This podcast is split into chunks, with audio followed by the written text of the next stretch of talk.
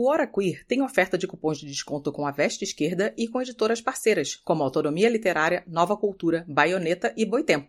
Basta usar o cupom Doutora Drag. Tudo minúsculo, tudo junto.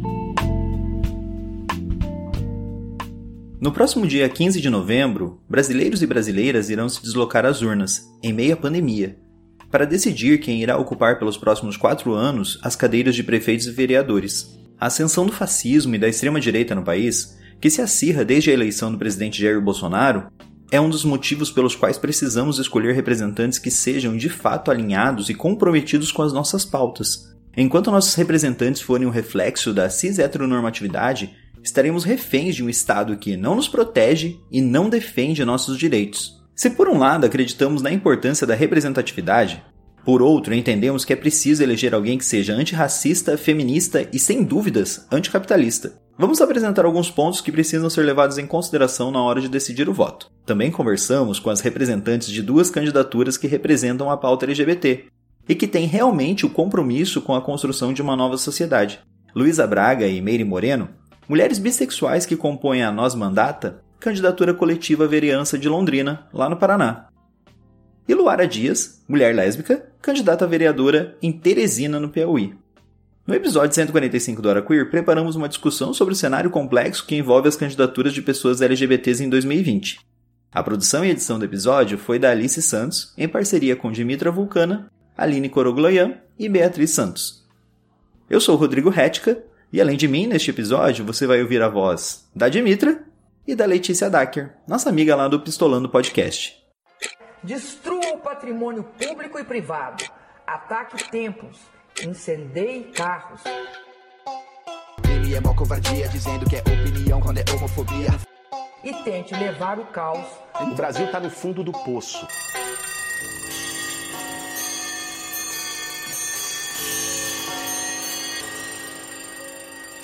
O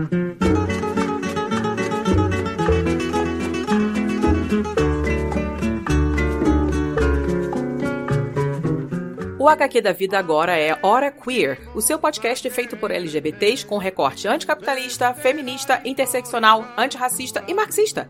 Acesse o nosso novo site a partir de março. O site é horaqueer.com e em todas as redes sociais nós somos arroba Hora Queer. Tudo junto, tudo em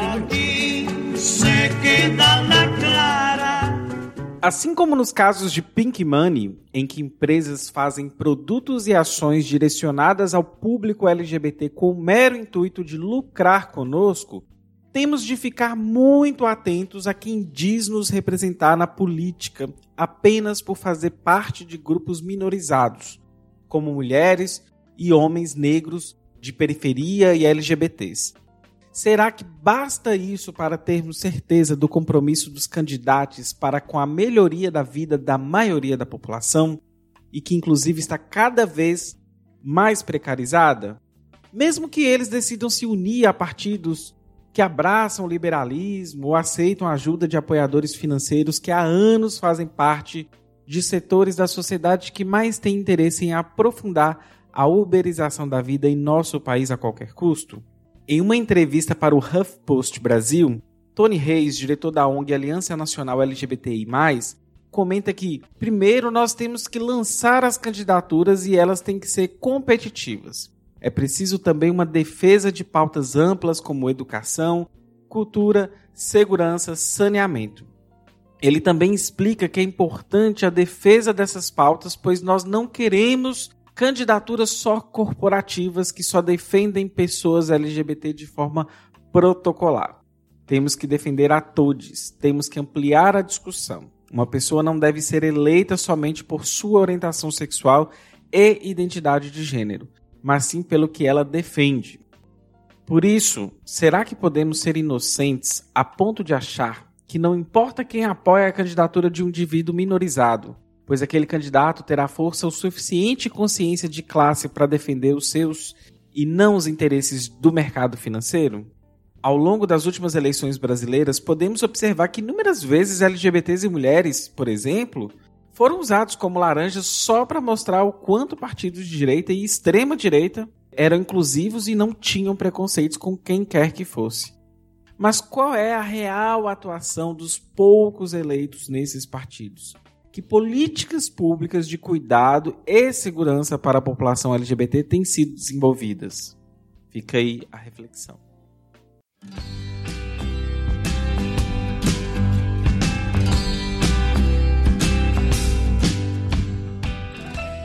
Sou Luara Dias, tenho 29 anos, sou assistente social, faço mestrado em políticas públicas, militante do PSOL, militante da coletiva lésbica piauiense e da Frente Popular de Mulheres contra o Feminicídio. E atualmente sou, pré... sou candidata já, né? A vereadora pela cidade de Teresina.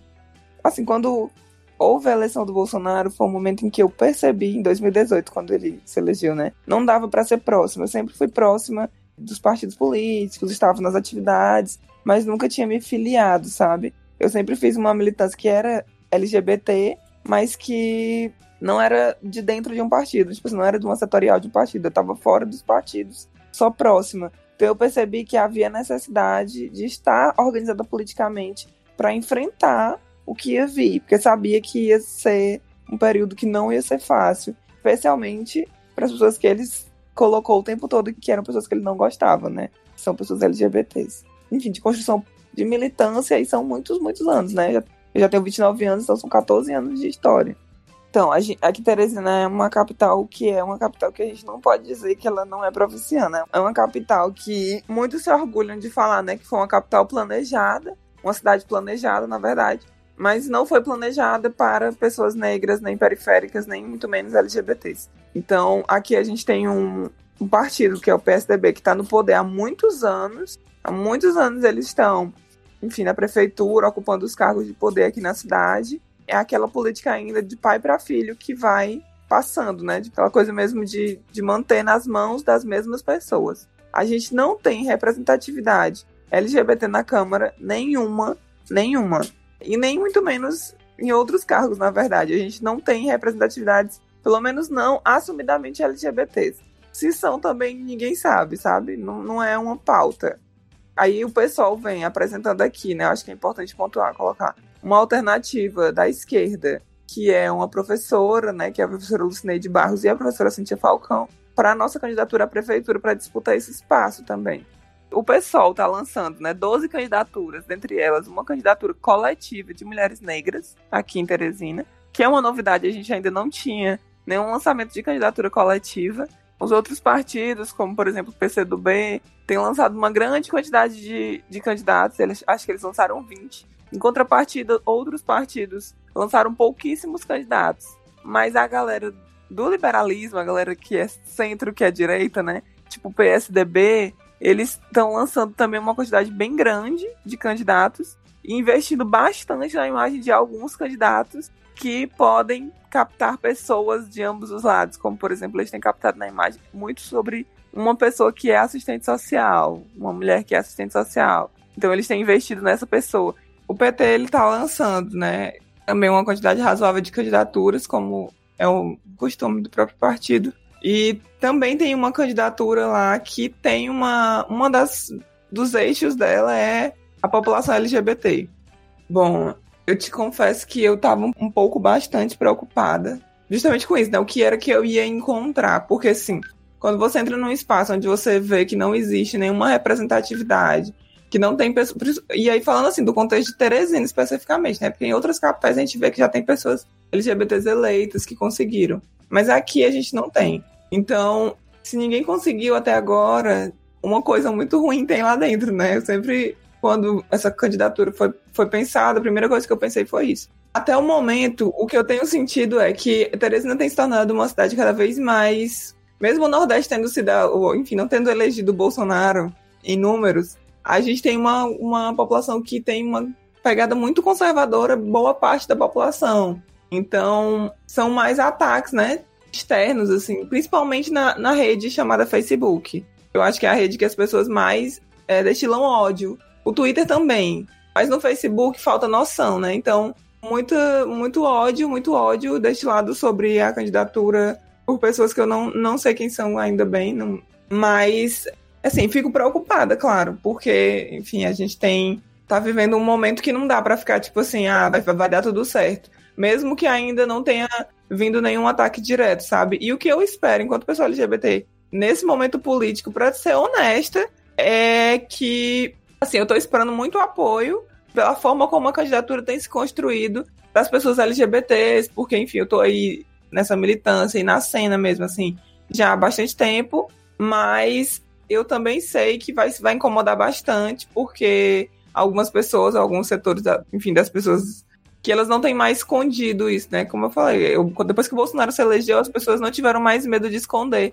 Elas são LGBTfóbicas. E aí, bom, e aí a gente tem uma, uma, uma, coisa, né? Que é tipo assim, eu sou uma mulher cis, mas a gente não pode deixar de, de lembrar que enquanto mulher, entrar na política também é um problema. Tipo assim, para eles, né? Eles não validam as nossas falas, as nossas colocações, enquanto mulher, porque existe a violência de gênero também dentro da política, né? Eu tenho meus privilégios, porque eu sou uma mulher branca, mas tem as outras, os outros pontos, né? Bom, a gente está propondo né, uma candidatura com uma plataforma de construção coletiva, né? Onde ela vem sendo construída por várias mãos. Enfim, para mudar essa lógica de, de botar a imagem daquele político e ele como se ele fizesse tudo sozinho sempre, sabe? Onde as pessoas endeusam os políticos e a gente sabe que isso é muito comum. Especialmente em cidades menores. Tem isso, né? De endeusar determinado político. Então a gente vem fazendo essa construção, que é uma plataforma de construção coletiva, mostrando que essa campanha tem várias mãos que constroem juntas, e juntos e juntos. Dá bom, aí a gente vem falando assim. Enquanto pessoas LGBTs, a gente quer aquilo que eles falam que a gente quer só isso, né? Que é o direito de amar. Eu sempre falo, o direito de amar é extremamente importante, super, hiper é muito importante. Mas a gente não quer só isso, porque sempre quando se fala em pessoas LGBTs, é sempre sobre isso, né? Ai, pessoas LGBTs querem ter o direito de amar, o direito de casar. E não é só isso, a gente também quer políticas públicas específicas pra gente. A gente quer políticas públicas de saúde para pessoas com vulva, porque a gente não tem. E isso, inclusive, beneficia mulheres heterossexuais, pessoas mulheres heterossexuais cis, né, que tem vulva. Então, qualquer pessoa com vulva, não é só para nós especificamente. Pensar isso, por exemplo. E, bom, enquanto pessoa LGBT, a gente, e, e outras pessoas LGBTs que, que eu converso diariamente também concordam que existe um prejuízo psicológico. O que eu quero dizer com esse prejuízo psicológico? Na nossa vivência, porque a gente dificilmente é aceitado dentro, de, dentro de casa. Então a gente passa por todos os diversos momentos que prejudicam a nossa saúde mental no decorrer da nossa vida, porque a gente não tem uma boa aceitação nem na família, nem na escola e nem na sociedade. Então a gente tem uma. Tipo assim, a gente não pode dizer que a gente tá andando junto com as outras pessoas héteros quando a gente tem esse prejuízo na maioria das vezes. Então, pensar políticas, políticas públicas de moradia, de renda, de educação, por que de educação? Porque a escola expulsa a gente, porque pessoas trans, em sua maioria, estão na prostituição e não dentro das salas de aula. Políticas de vida, sabe? A gente tem uma expectativa de 35 anos para as pessoas trans, então políticas de vida, de viver. A gente quer viver também, não é? Não quer só amar, a gente quer continuar a nossa vida até, entendeu? Ter a mesma expectativa de vida. Então é sobre isso, né? Políticas de trabalho, dentro das nossas especificidades. Enquanto pessoas LGBTs, a gente não pode negar que a gente precisa de políticas públicas que sejam específicas para as nossas demandas, porque elas não são iguais às de todo mundo. E isso é um fato e isso precisa ser falado, sabe? Es geht durch die Welt ein Geflüster. Você está ouvindo o Hora Queer. Que tal apoiar o nosso projeto em apoia.se barra Hora Queer ou então em padrim.com.br barra Hora Queer. Es flüstern die Kohle- und Stahlproduzenten. Qual é o tamanho do estrago quando pensamos que temos no atual governo uma mulher num ministério que deveria cuidar de pautas pertinentes às mulheres, mas prefere silenciar debates importantes com relação ao aborto, educação sexual nas escolas, quando somos um país com uma das piores taxas de feminicídio, estupro, violência obstétrica contra mulheres negras e tantas outras violências contra a mulher? Das candidaturas de parlamentares negros, quais são aqueles mandatos que realmente lutam por melhores condições de remuneração das mulheres negras, que até hoje recebem os piores salários do país e geralmente estão nos postos de trabalho mais subalternos. Esta pauta está representada em todos os espectros políticos?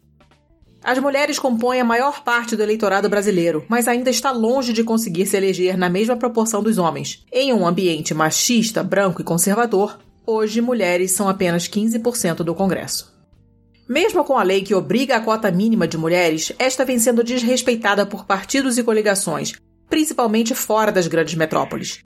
A permanência da cultura machista, inclusive nos partidos políticos, a falta de visibilidade de investimento em candidaturas femininas e mesmo questões do cotidiano familiar, como a falta de corresponsabilidade entre homens e mulheres na distribuição de tarefas da vida privada, foram apontados como motivos para a presença pouco expressiva delas na política. Outro ponto a ser observado é que, em momentos de enfraquecimento da democracia, vigora a lei do status quo. Continuam se elegendo homens brancos, velhos e conservadores um caso conhecido de falsa representatividade política de mulheres, o do Partido da Mulher Brasileira, o PMB, que no Rio Grande do Norte era chefiado por homens e que na última eleição municipal, em 2016, elegeu 14 vereadores em 10 municípios, sendo destes apenas 3 mulheres. Dos 69 projetos protocolados por três vereadores homens deste partido, só dois fazem referência direta às mulheres. No entanto, nenhum atende a pautas femininas.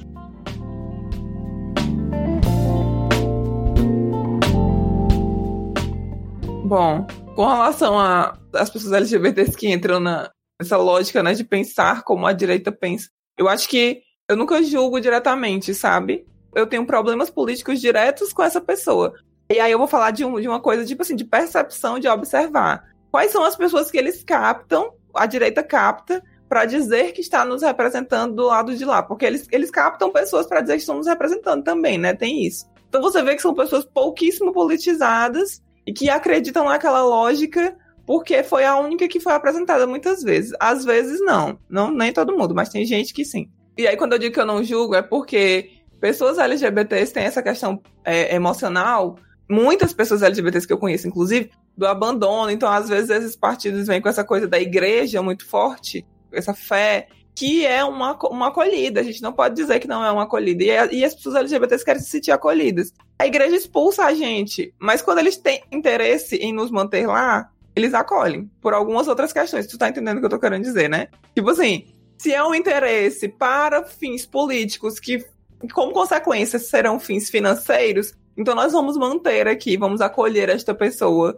como se ela fosse um dos nossos. Aí eu acho que muitas se apegam nisso, sabe? E aí, bom, existem milhares e inúmeros prejuízos que a gente sofre enquanto população por essas pessoas que estão, sei lá, que tem questões psicológicas, que tem questões, enfim, tem N questões que vão fazer. Porque assim, eu, eu enxergo que a pessoa que vai pro lado da direita, enquanto pessoa LGBT, eu não vou mentir, enquanto pessoa LGBT, às vezes eu passo um pouco esse pano de achar que existe uma questão emocional, de saúde emocional, que a pessoa não tá conseguindo ver ali, existe uma lavagem cerebral, enfim outras pessoas que encostam lá na direita, eu já tenho outras visões sobre elas, né? De dizer assim, bom, essa pessoa, ela realmente é uma. E aí, às vezes, até uma pessoa LGBT também tem essa visão, no sentido de que quando é uma pessoa LGBT extremamente privilegiada, no auge do privilégio, é, cis branca, padrão, eu também consigo.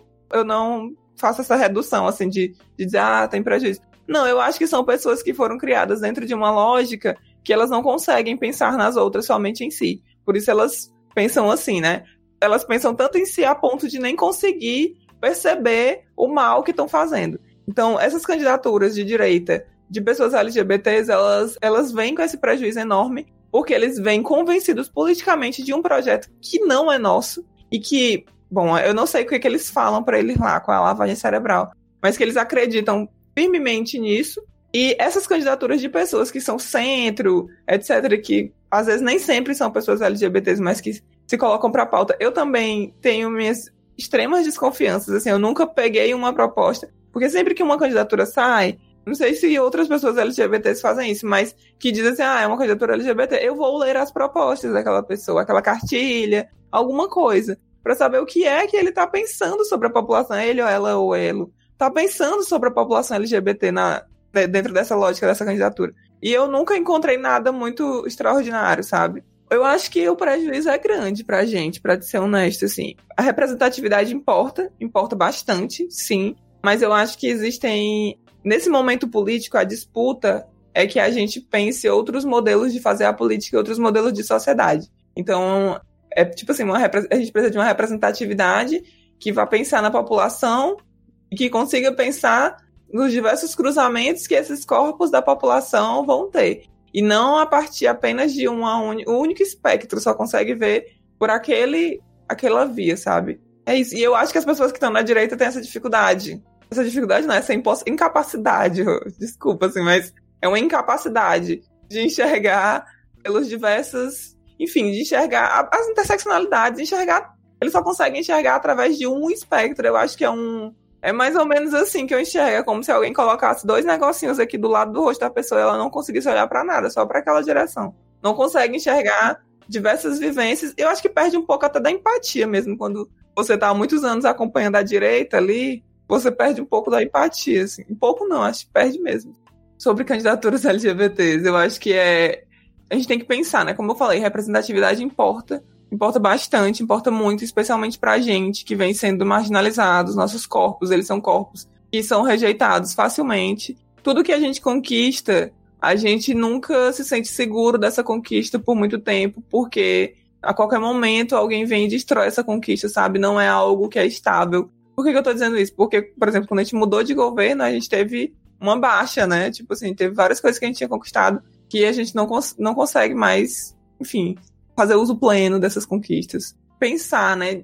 É, essa representatividade, é, principalmente vindo, eu acho que não dá para não falar, né? Vindo do campo da esquerda, onde a gente pensa, né? Aqui na esquerda, a gente pensa através de uma outra ótica, onde a gente pensa um modelo de sociedade, onde a gente pensa num bem viver, num, num modelo onde a gente consegue enxergar que todas as pessoas são detentoras de direitos, sabe? Enquanto pessoas LGBTs, eu acho que o que a gente quer é isso, a gente quer ser enxergado como sujeito de direitos, e isso não acontece na nossa vida no geral, a gente fica se contentando com pouco o tempo todo. Por isso a importância da gente também ocupar o espaço político, da gente disputar esse espaço político para a gente poder entrar, para a gente minimamente começar a passos de formiguinha mesmo, mas começar a se colocar enquanto sujeitos de direitos, sujeitos que ocupam a política, porque quando um LGBT vai para o poder, a gente consegue puxar várias outras outros LGBTs com a gente, sabe? Eu acredito muito nisso. É, é sobre o feminismo também, de uma mulher puxa outra.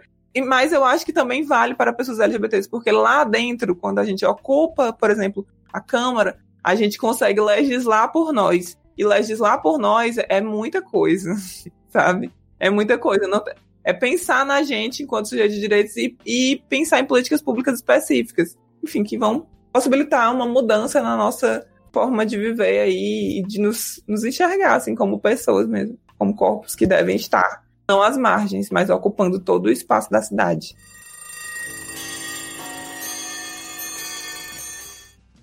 Precisamos compreender o contexto em que a falta de financiamento contribui para que figuras e empresas capitalistas tentem financiar algumas candidaturas ditas representativas. Para isso, a Dimitra vai explicar para a gente o que são o fundo partidário e o fundo eleitoral. O Fundo Especial de Assistência Financeira aos Partidos Políticos, conhecido como Fundo Partidário, ele se destina às despesas cotidianas das legendas, ele é composto por multas e penalidades em dinheiro aplicadas de acordo com o Código Eleitoral e outras leis vinculadas à legislação eleitoral, e por recursos financeiros que lhe forem destinados por lei. Também se constitui por doações de pessoas físicas efetuadas por meio de depósitos bancários diretamente em conta específica destinada a essa finalidade, além de dotações orçamentárias da União. A legislação em vigor estabelece que 5% do total do fundo partidário devem ser distribuídos em partes iguais a todos os partidos que tenham seus estatutos registrados no TSE.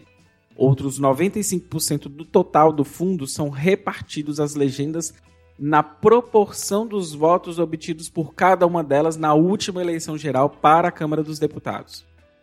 Já o fundo eleitoral, o fundo especial de financiamento de campanha, ele foi criado por lei em 2017, com a proibição de doações de pessoas jurídicas, estabelecido inclusive pela decisão do Supremo Tribunal Federal, na tentativa inclusive de evitar o famoso Caixa 2. O fundo eleitoral tornou-se uma das principais fontes de receita para que os partidos realizem as campanhas eleitorais de seus candidatos. Ele é constituído da seguinte maneira, né? Dotações orçamentárias da União em ano eleitoral, o montante de recursos é, do fundo eleitoral para a campanha e ele é distribuído da seguinte forma: 2% igualmente entre todos os partidos, 35% entre os partidos com ao menos um deputado, 48% entre os partidos na proporção do número de deputados, 15% entre os partidos na proporção do número de senadores. Nestas eleições municipais, o fundo ele distribuiu entre 33 partidos o montante de mais de 2 bilhões e 34 milhões de reais. Partido dos Trabalhadores, por exemplo, o PT, ele receberá mais de 201 milhões, seguido pelo Partido Social Liberal, com cerca de 199 milhões, e pelo Movimento Democrático Brasileiro, o MDB, com aproximadamente 148 milhões.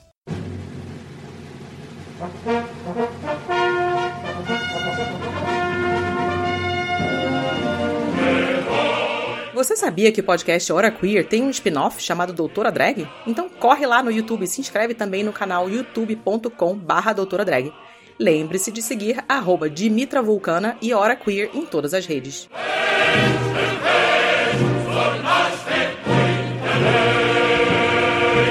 Olá, ouvintes, ouvintas maravilhosas. Eu acho que vocês já me conhecem, né? Mas se vocês não me conhecem, eu sou Lisa Braga. Eu sou co-candidata à vereança pela Nós Popular e Coletiva junto com a Meire. Mas além disso, né, de estar cumprindo aí essa tarefa da, da co-candidatura, eu também sou podcaster no lado Black. Sou artista visual, militante aqui em Londrina, bissexual e sagitariana com a lua em peixes. Eu sou a Meire Moreno.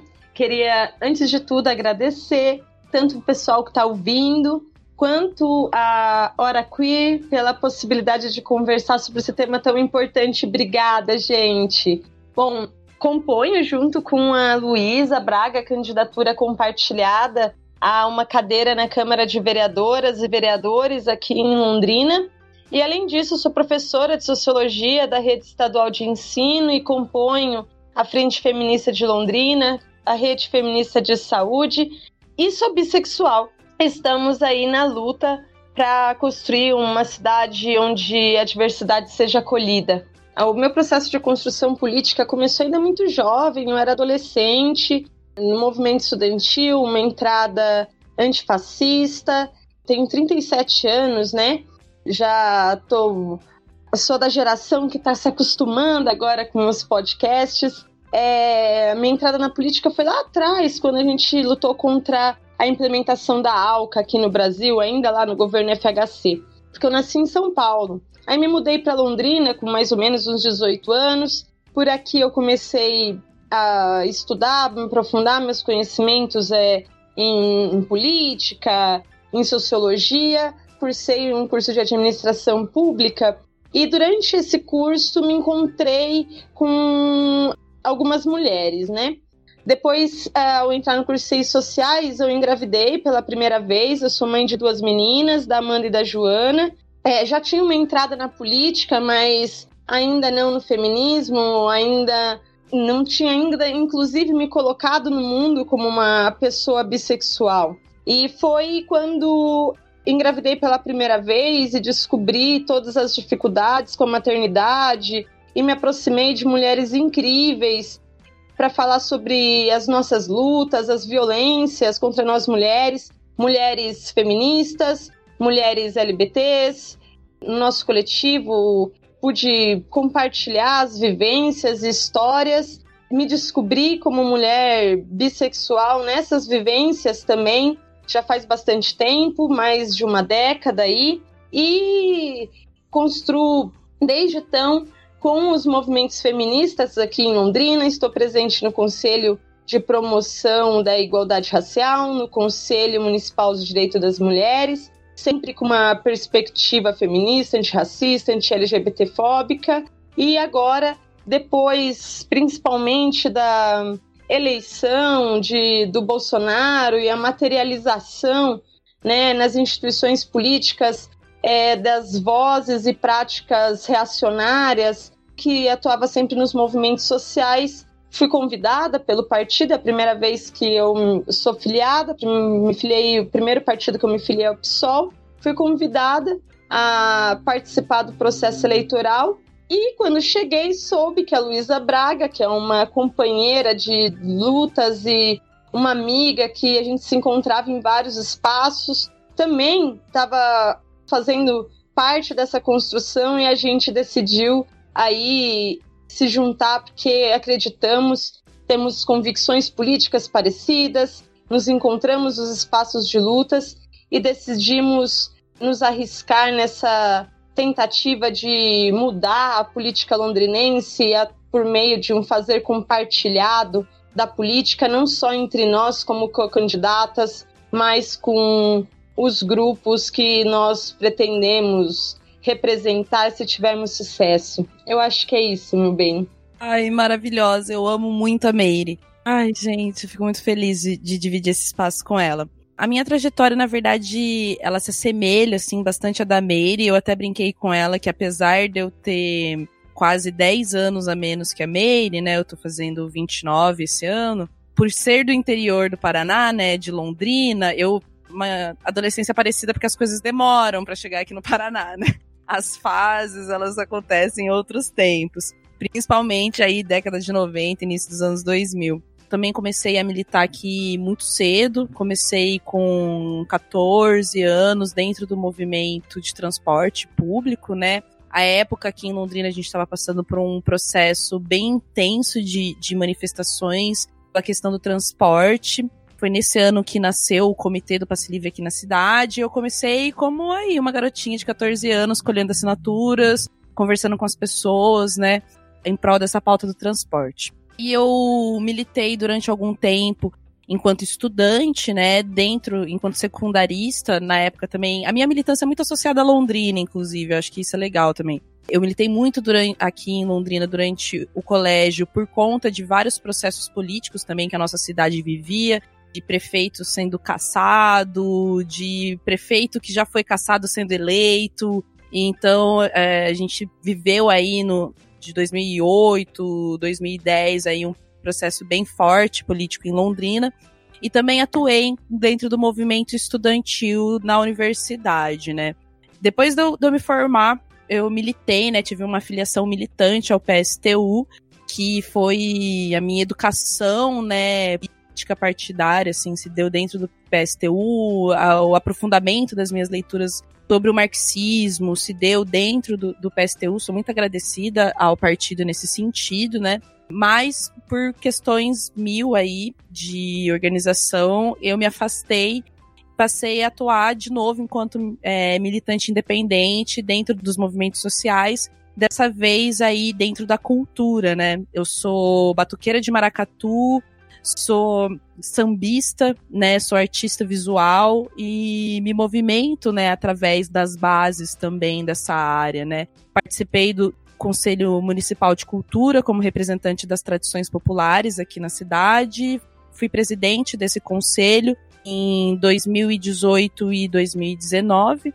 E desde o começo do ano, né, recebi também o, convite do pessoal a me organizar é, obviamente, acompanhando aí toda essa. Não só. Eu, eu não quero trazer só para a ascensão do, do bolsonarismo e da extrema-direita, mas também pela onda de ascensão que nós estamos tendo das bases, né? A gente vem aí de um processo desde 2016, né, de, de ascensão de mulheres pretas aos espaços institucionais e a, tendo essa, essa oportunidade dentro do PSOL é, esse chamado, né, esse convite de, de construir junto com o pessoal aqui da cidade partido também que eu conheço há muito tempo, são militantes que eu conheço há, há bastante tempo aqui na cidade, apesar de não, não ser filiada né, ao partido até esse ano. Eu topei, né, participar desse processo e assim como a Meire, fiquei muito feliz e surpresa de chegar lá e ver a Meire nesse espaço também como ela disse, a gente compartilha várias lutas, mas a real é que a Meire é uma mulher que eu admiro, assim, enormemente, enormemente mesmo. A minha passagem dentro do movimento de mulheres da cidade é, é marcada pelo exemplo, né, da Meire enquanto mulher, enquanto resistência, enquanto organizadora, articuladora desse movimento de mulheres da cidade, né. Queria muito participar de um processo coletivo, acho que a Meire também, né, tava nessa ânsia não só ser uma mulher preta dentro da institucionalidade, mas tentar fazer também desse processo algo compartilhado, porque metodologicamente é, essa, essa nossa vivência dentro dos movimentos sociais é compartilhada, é de uma metodologia compartilhada, horizontalizada, e a gente gostaria muito de conseguir trazer isso para nossa atuação também dentro desse novo espaço institucional. Então a gente logo logo se ajuntou, né? A tentativas a mais a menos percebemos que realmente era nós, né? Era nós na fita, a gente estava junta. E estamos agora nós, na nós popular e coletiva, uma candidatura compartilhada que se pretende a ser uma, uma mandata compartilhada popular de participação popular, né?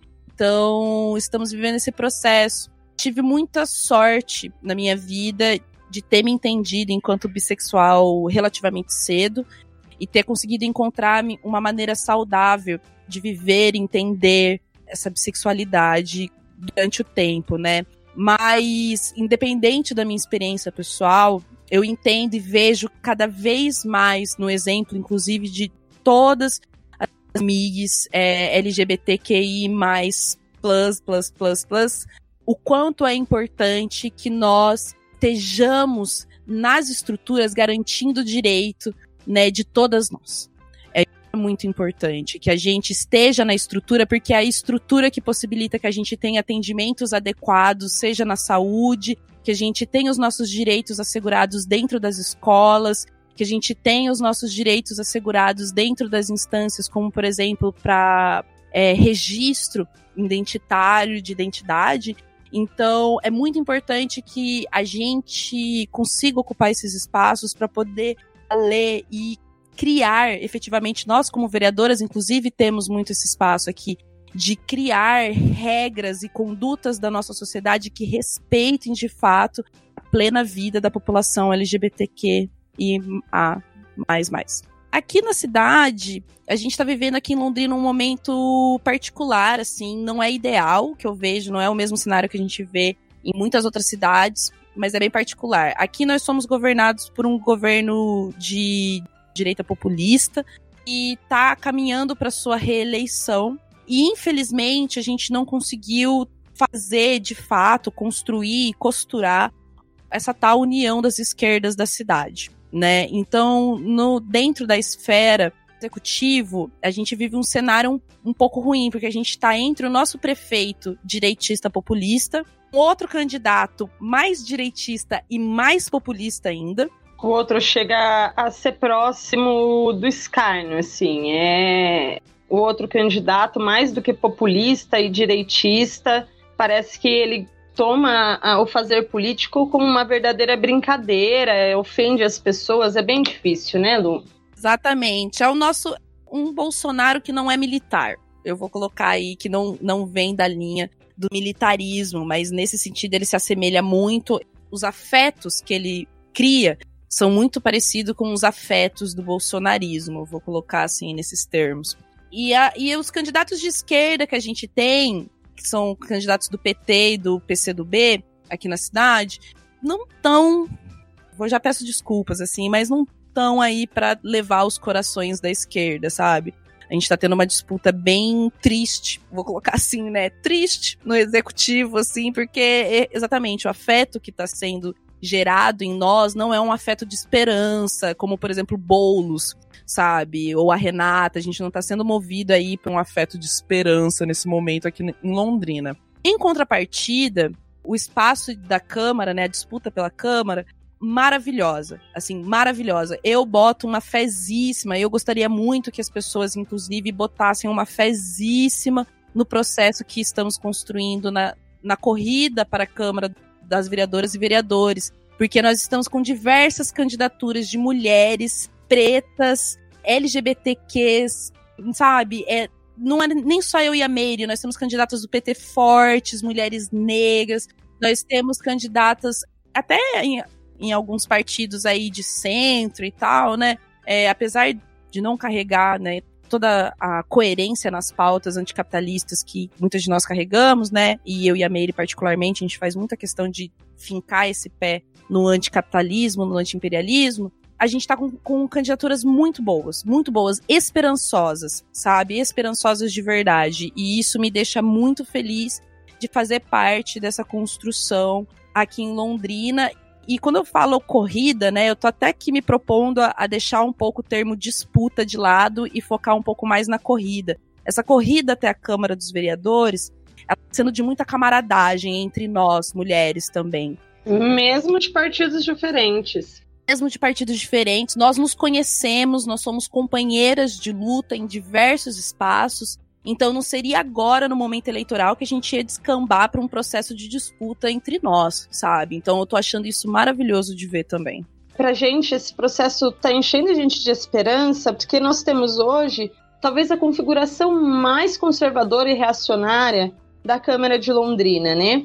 E realmente a gente tem aí possibilidades é, durante é, nesse processo de alcançar uma ou duas ou mais cadeiras, porque atualmente, como mulher, não temos nenhuma pessoa LGBTQ a mais ocupando uma cadeira, pelo menos não que a pessoa se coloque né, nesse campo, é, se assuma, né, se identifique como uma, uma pessoa LGBTQIA+, a única mulher que ocupa a cadeira, ela ganhou as eleições e as suas políticas são construídas em pautas é a pauta dos bichos dos animais, a gente reconhece a importância, enquanto ecossocialistas, nós também defendemos a vida não só dos seres humanos, né, mas todas as vidas. Mas não existe uma entrada, um diálogo sobre essas demandas específicas da população, das pessoas LGBTQI+, na cidade.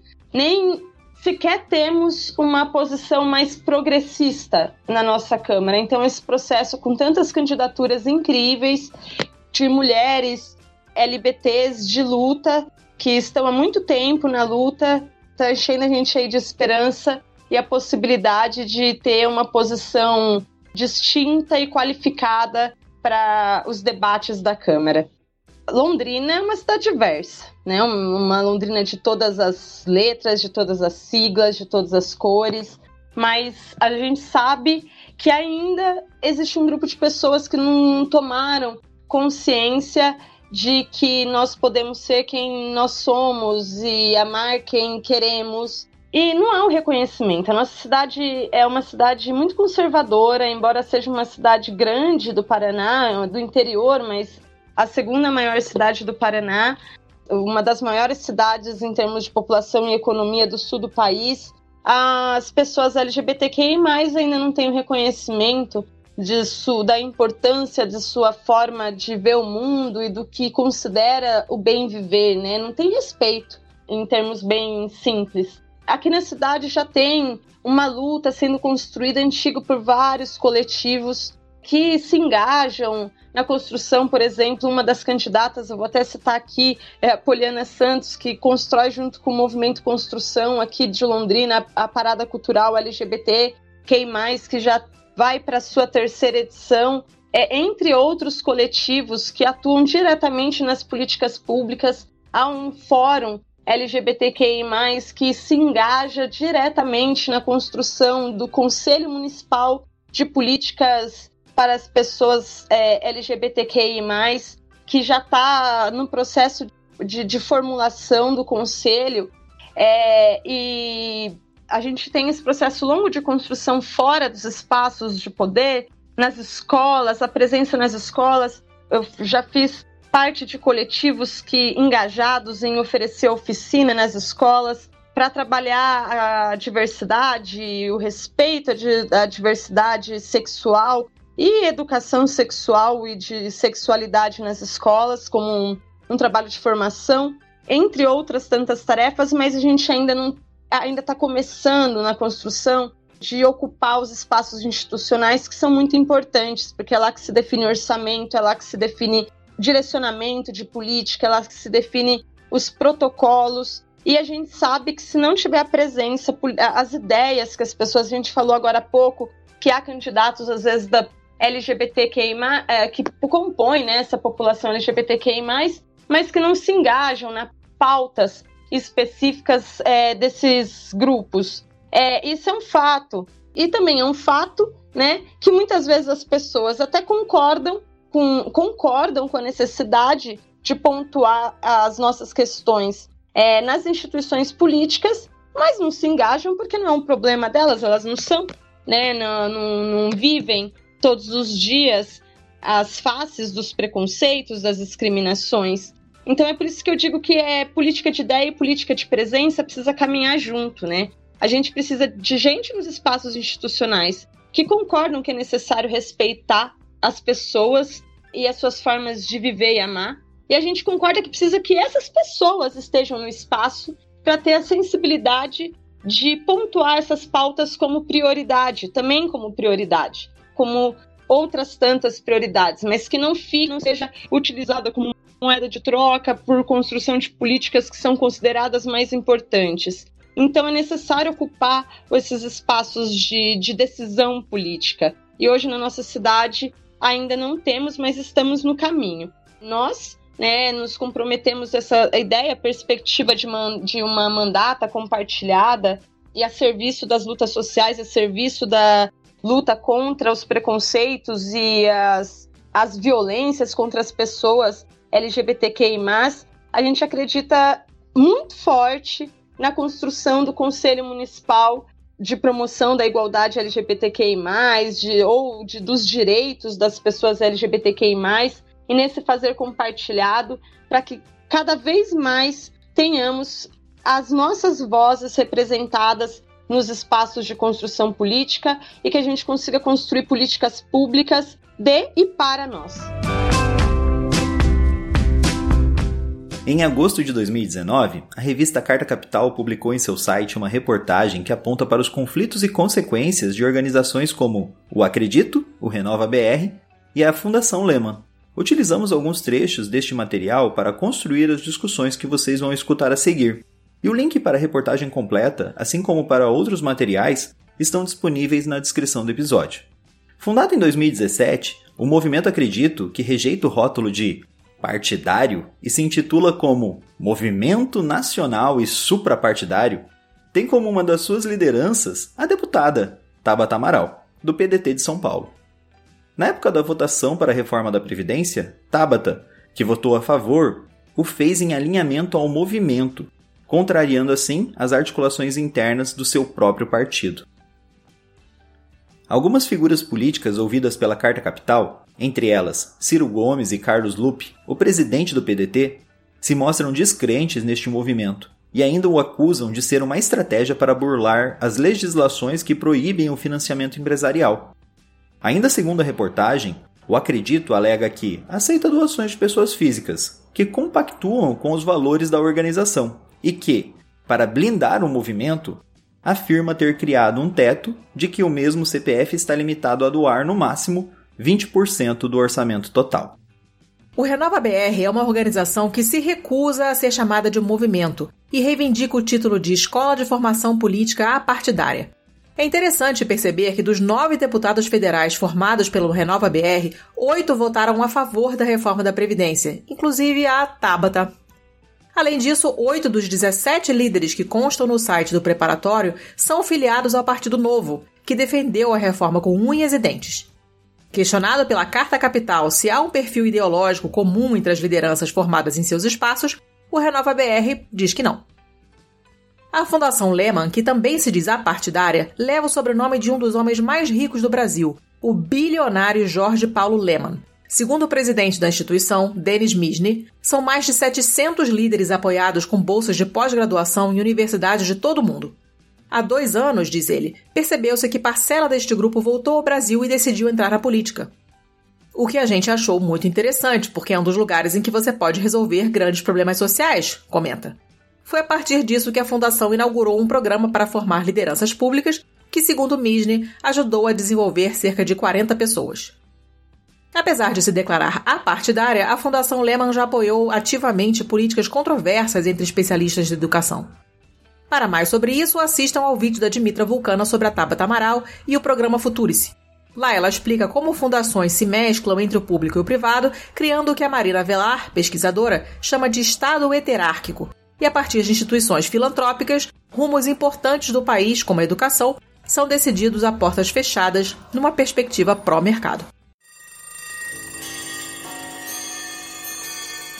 Bem, essa questão da, da, de nós pensarmos a representatividade para além né, do nosso corpo em si, LGBTQ, estar nos espaços, enquanto mulheres, enquanto pretos, é muito importante. Que é isso que define, inclusive, os métodos e o que de fato será feito por esse representante no espaço em que ele ocupar se a gente cai na, na, ilusão de que qualquer LGBT no poder basta, que qualquer mulher no poder basta, que qualquer homem no preto, pessoa preta, no poder basta, a gente corre o risco de nos associarmos e associar, inclusive, a nossa luta, as nossas esperanças, a pessoas que não carregam dentro de si, de fato, os métodos e as propostas que vão modificar a nossa vida, sabe? É preciso que a gente tenha um entendimento LGBTQ mais dentro de uma estrutura para que a gente não caia no risco, por exemplo, de fazer uma política de inclusão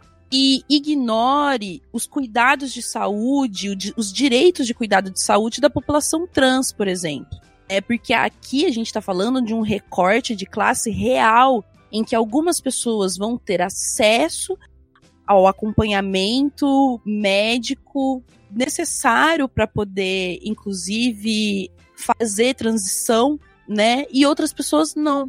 Então, é, é, preciso que a gente pense dessa maneira em que os nossos serviços, em que as nossas possibilidades de vida, de fato, sejam acessíveis a todos. E daí a gente traz o entendimento nesse momento de que o recorte que faz essa consideração, a princípio, por exemplo, precisa vir com um viés de classe.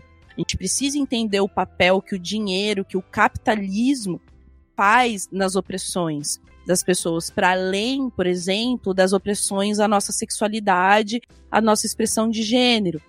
A gente precisa entender que nós somos também atravessadas pelo capitalismo dentro das nossas relações raciais. Nós precisamos entender que as nossas relações de gênero e sexualidade também são, são atravessadas pelo racismo e que nós precisamos entender isso também dentro das políticas públicas para que a gente de fato não vá até a página 1 do Google nesse sentido, né, fazendo essa analogia, que a gente consiga aprofundar e atingir as raízes dos nossos problemas e gerando soluções também a partir das raízes, das bases da nossa sociedade, né?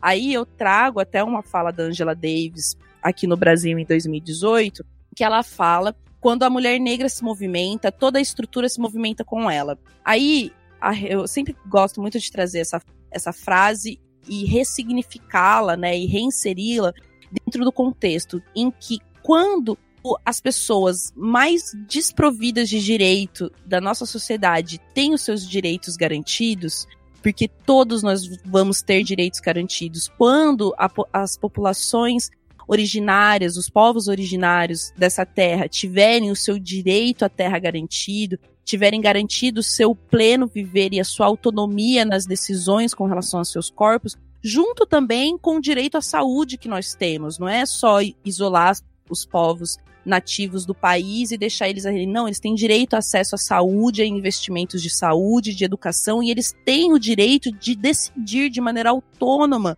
como utilizar esses recursos. Assim como nós, como a Mary falou na última fala, a gente tem que mais do que apenas receber um, um atendimento, receber a dádiva de um atendimento público. Nós temos que ter poder e poder de decisão sobre como esse atendimento se dará que a gente tem a noção e nós temos a capacidade de discutir é, individual e coletivamente como sanar as nossas, as nossas necessidades. A gente não precisa necessariamente dessa representação que vai fazer tudo. Então, enquanto a gente se aliar necessariamente só por isso, só por se ver, eu vejo uma mulher negra, eu vejo uma mulher trans, eu vejo uma mulher bissexual, eu vejo um homem trans, Enquanto a gente só olhar para isso e não ver o que, que esse projeto está trazendo para nós em sua base, para além do indivíduo que ali está representado nele, a gente vai patinar, a gente vai nadar, a gente vai só atingir a superfície dos nossos problemas que são estruturais. A gente precisa pensar na nossa estrutura. a Lu comentou algo muito importante, uma política mesmo, mas uma política mais de engajamento dos movimentos sociais aqui de Londrina. Ela falou, por exemplo, da questão da saúde das pessoas trans, né? Aqui em Londrina, uma das lutas das pessoas trans é a, o acolhimento pelo poder público do ambulatório trans que tem aqui em Londrina. Porque esse recorte de classe é importantíssimo. A gente sabe que a, a, a identificação de gênero, né, que além da nossa sexualidade, nossa identificação muitas vezes tem a ver com a nossa expressão de gênero, e existem expectativas subjetivas e sociais a respeito dos nossos corpos. E as pessoas pobres, as pessoas trans pobres, muitas têm o sofrimento que se dá por não conseguir se expressar socialmente e se ver é realmente lamentável, assim, me toca bastante e não só a mim, mas todas as pessoas que acompanham essas lutas, né? E é uma luta longa, já de muitos anos, pelo acolhimento do poder público para que o serviço seja realizado pelo poder público, que durante muito tempo foi oferecido por pessoas voluntárias. E quem estavam lá trabalhando no laboratório trans eram as pessoas trans. E a gente está dizendo isso quando a gente fala que representatividade importa, é nesses termos, né? é porque é necessário que as pessoas estejam lá ocupando os espaços e decidindo políticas. Porque uma Câmara de Vereadores formada por heterossexuais, conservadores, ou, dentro da sua pergunta, ainda ou, pessoas LGBTQI a mais que se sensibilizam com a pauta, mas que não conseguem enxergar a dimensão de classe, a necessidade de existirem serviços públicos não só de garantir a segurança, mas garantir a saúde, a integridade física e mental, que é um direito humano de todos nós, é, é muito necessário. Eu queria aqui chamar atenção para essa luta que é tão bonita que se constrói aqui em Londrina e que acho que é o compromisso de toda pessoa LGBTQIA+, que tenha esse recorte, é, esse olhar e esse engajamento para as questões de classe, um compromisso de construir essas políticas principalmente de institucionalização, melhorias do espaço físico, de contratação de pessoal, para que o ambulatório trans seja um serviço público de qualidade, para que todas as pessoas trans possam acessar esse serviço e não só as que têm dinheiro para poder pagar e se colocar no mundo da forma como gostaria.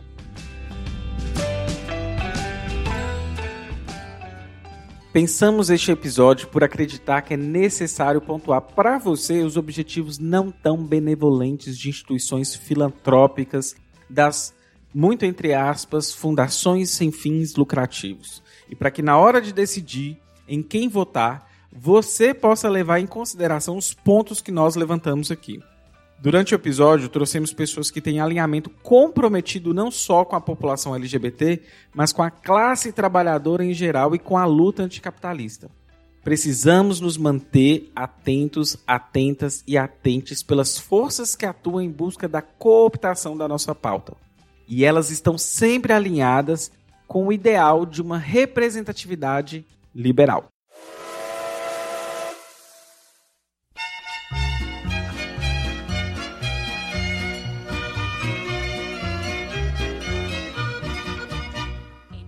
Sabia que você pode apoiar a diversidade na podosfera? Se você conhece pessoas que participam de podcasts e são negras, LGBTs ou mulheres, use as hashtags Podosfera Preta, LGBT Podcasters e Mulheres Podcasters para divulgar os episódios do seu podcast preferido. O Hora Queer apoia a diversidade na podosfera. Apoia você também. O Brasil está no fundo do poço.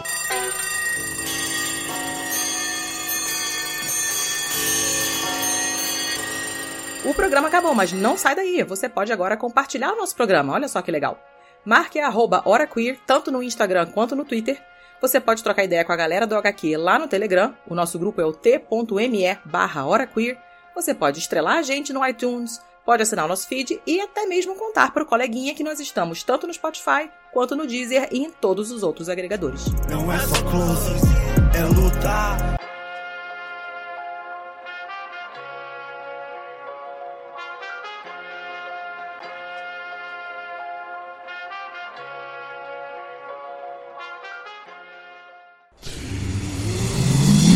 Half-Death. Este programa é criado e produzido por Hora Queer Produções e distribuído pela RefDef. A Hora Queer Produções conta com Dimitra Bucana como diretora, Alice Santos como produtora e nossos co-hosts que são Beatriz Santos, Caia Coelho e Rodrigo Red. A RefDef conta como produtor executivo Gus Lanzetta, gerente de projeto Lídia Roncone, produção Nicole Carça, finalização Henrique Machado.